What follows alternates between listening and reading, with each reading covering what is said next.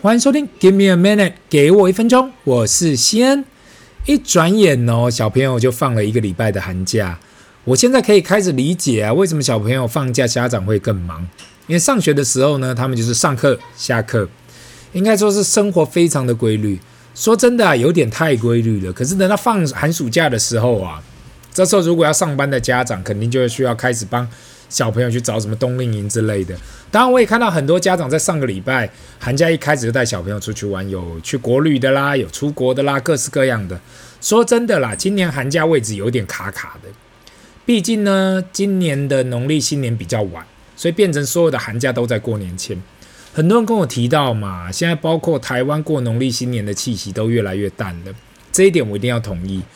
一年又过去了嘛，下个礼拜又要过年了，可是好像看不出来过往那种办年货的感觉。还是因为现在人想到农历年就是放假跟大吃大喝，另外就是要去拜年呐，现在真的是很容易。那因为网络跟手机那么方便嘛。想到谁就马上可以打过去，连视讯都可以了。所以你说要等到过年再去拜年，好像也没那个需要。我还记得小时候啊，过年的时候要一间一间的亲戚去送年、去拜年、去送礼。现在除非特别特别重要的人，不然过年的时候很多时候就提早宅配过去了。这可能是因为太方便的原因呐，上网点一点就可以把东西配过去。特别是在台湾这样比较小的地方，宅配网络太方便，几乎所有东西都可以隔天宅配到。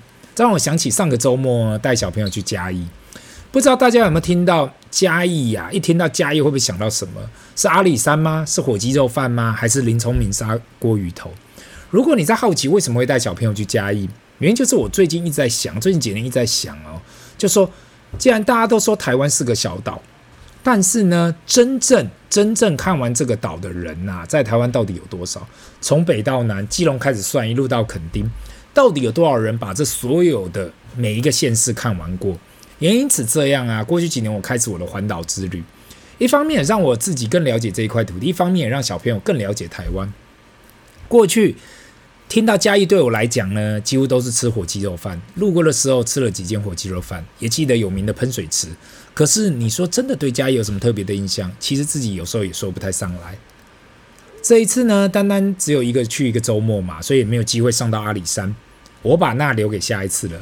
可去了一个太平云梯，我觉得非常有意思。从眉山交流道下一路往太平走，大约海拔一千公尺左右，所以也没有想象的那么的高啦。所谓的太平云梯呢，就是在两个山头建立了一座吊桥。看到这座吊桥啊，让我想起了泰鲁阁国家公园的那一座布罗湾吊桥。就是横跨两个山谷嘛，只是更高，看得更远，总长两百八十一公尺。上周末虽然好天气，可是云太多了，不然可以一路看到澎湖，真的残念呐、那我其实蛮推荐上来太平的，来看这云梯的。另外呢，也到了目前台湾最夯的佐登尼斯城堡，虽然说是盖在工业区里面，可是也不得不承认，老板真的花了很多功夫。有机会去拜访的听众，真的要下去看一下。说真的，要把工厂盖成这样，花了不少的功夫。是的，他这算是厂办合一啦。工厂在地下室，办公室在楼上，但是也是另外一种的观光工厂。如果你看附近的厂房，就知道这老板算是很有意思的。那讲到嘉义呢，肯定要提到林聪明砂锅鱼头。那我自己一定要先承认，这个品牌我听了好久，只是每次到嘉义都没有来吃。这一次我下定决心，一定要过来。好幸运，一开始就停到嘉义中央喷水池旁边。虽然已我已经想办法在提早六点前到了林聪明，可是拿了号码牌是等了快一个小时。砂锅鱼头、鸡肉饭跟小菜先各来一轮，喝了一口砂锅鱼头汤。今天刚好是用鲑鱼头，说真的是很好吃，也很平价。但呃，另外呢，汤都是加到饱的。可是你问我，我下次还会来吃吗？我一直在想啊，除非同行有人没来过，不然有体验过就好。另外也逛了文化路的夜市，真的是放寒假，所以到处人山人海的。嗯，那这一次呢，不免也试了几间火鸡肉饭的名店，像是阿霞火鸡肉饭、民主火鸡肉饭。过去已经吃过琉璃掌跟其他品牌，所以这一次就不再去吃了。另外来了嘉义，肯定要买点伴手礼。我看到路上的人买了那么那么的多。有时候想，台湾人呐、真的很爱很爱买伴手礼。自己我抓了阿潘肉包跟福义轩蛋卷，讲到肉包啊，台湾好像各地都有自己最爱的肉包店，走遍台湾那么多个乡镇啊，每个人都有自己推荐的肉包店。我想下次啊，来做一集来比较台湾各县市哪一间肉包最好吃。我想这又是一个很精彩的一集。过去讲了太多啊，金融资产这方面的分享投资啊，好像很久没有聊到有关不动产投资了。过去很多人跟我反映说，投资不动产需要一大笔资金啊。如果我贷款还没有缴完，怎么可能还有办法去投资不动产呢？西恩，你这样好像是痴人说梦话，不自量力呀、啊！我知道，过去很多人只要提到不动产投资，想到的就是我需要很多资金才能开始，单单自备款就不知道要多少了，贷款也不知道何背得下来吗？怎么可能说投不动产就投不动产呢？在这里我要提到，如果你是对不动产现金流有极高兴趣的人呐、啊，可以考虑 REITs 这个标的物。REITs 中文又称不动产投资信托基金，就是 REITs 公司将名下的不动产证券化。那这些标的物都是已经出租收租金的，投资者可以透过持有 REITs 享受到这些扣除掉费用后的租金。大家可以把它想象嘛，如果你有一栋大楼，那持有者把这间大楼的租金收益证券化，切成很多股份，这样投资者可以透过购买这些信托来间接收到这些租金。今天想要来分享的就是这些 REITs 的 ETF，代表就是当你投资这些 ETF 的时候，你持有的是一篮子的 REITs，里面包括了各式各样的 REITs 标的物。你会看到有仓储的、工业厂房的、商业大楼的、住宅的，代表就是你不会过度集中在一个特定的标的物里面。虽然台湾这里也有 REITs，可是毕竟普及的程度没有美国的那么高。另外一方面，台湾目前的租金收益率真的过低，导致绝大部分的 REITs 其实对投资者不会造成那么大的兴趣。这也为什么 REITs 类的投资工具在台湾市场比较难得到投资者的青睐。那今天呢，我要来介绍三个在美股比较主流的 REITs ETF 来给各位听众参考，大家可以稍微听听看，这是否可以给各位另外一个资产配置的方向。第一个呢，就是 VNQ Vanguard Real Estate ETF。Vanguard 这间公司我应该不用多做介绍了，已经是美国第二大的 ETF 发行商，其有名的地方就是用极低的管理费来提供给投资者。VNQ 目前的总管理费为零点一二 percent，AUM 为约六百五十亿美金，去年的殖利率约五点零三 percent，在这里殖率就等于租金的收益去掉费用嘛。过去三年的报酬为年化五点零一 percent，五年的报酬为年化七点三零 percent。十年的报酬率为年化七点三五 percent，那我想大家应该都可以看到嘛，长线报酬啊，大约就是在七 percent，年化七 percent，这一点大家都应该可以理解。毕竟租金收益的报酬约略啦，到这样已经算很高了。那另外呢，我要提出呢，现在美股大约在美金八十五元，换算成台币不到三千元，因此你用小小的资金就可以持有美国不同类型的不动产，我觉得是非常划算的。第二个 ETF 呢是 SDHH Schwab US REIT ETF。接下来这间公司呢，Charles Schwab，如果听过这间公司，绝大部分人是因为它是美国最大的呃线上的证券公司之一，也提供投信的服务跟银行的服务。那 SCHH 就是由 Charles Schwab 所发行的 REIT ETF。这 ETF 的总管理费比刚刚的 VNQ 还要来得低，只需零点零七 percent。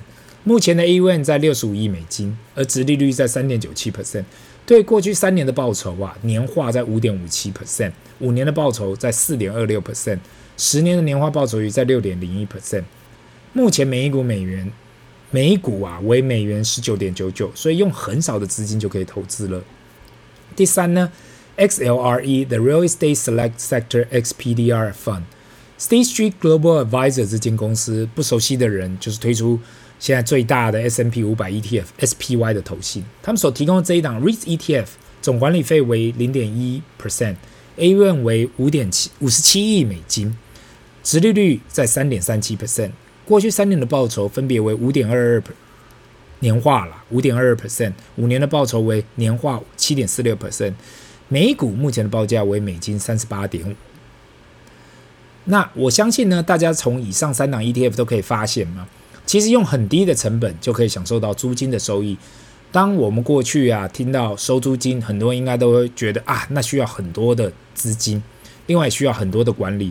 毕竟当你买了一间房子，一方面你要先整理，然后招租，再过来就是管理房客。如果房客需要你修这修那，你要去烦恼这样的事情。那最怕的就是房客不缴租金。不要小看呐、不缴租金这件事情，有时候呢，找到租客不难，找到一个麻烦少又每个月准时付租的人，其实非常的难。特别是对于小资或上班族来讲，想要的就是一个稳定的现金流。因此，REITs ETF 提供了这样一个选择。特别是如果你单单投资一间房子，等于你就是重压了这个房子跟地段。如果未来这个地段大涨特涨，那算你眼光好，赚到了。可是如果未来没有，也代表你需要去处理这一个资产。对于 REITs ETF 呢，它所带来的是可以从各式不同种类的不动产里面得到租金报酬，也是一种分散投资的方式。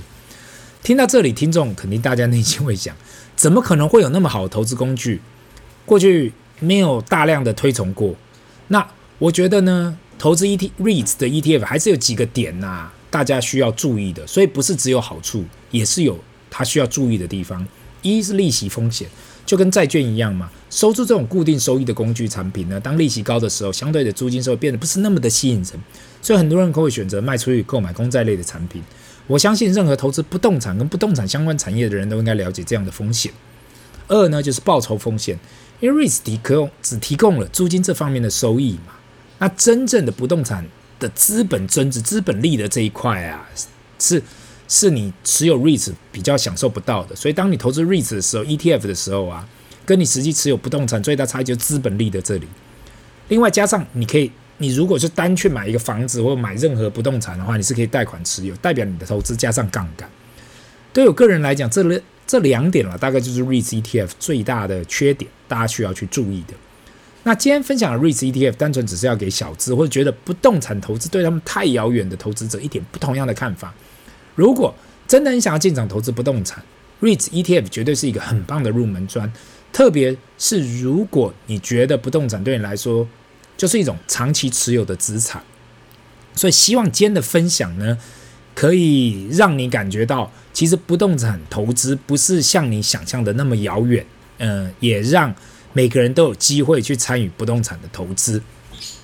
这里是 Give me a minute，给我一分钟，我们下次见，拜。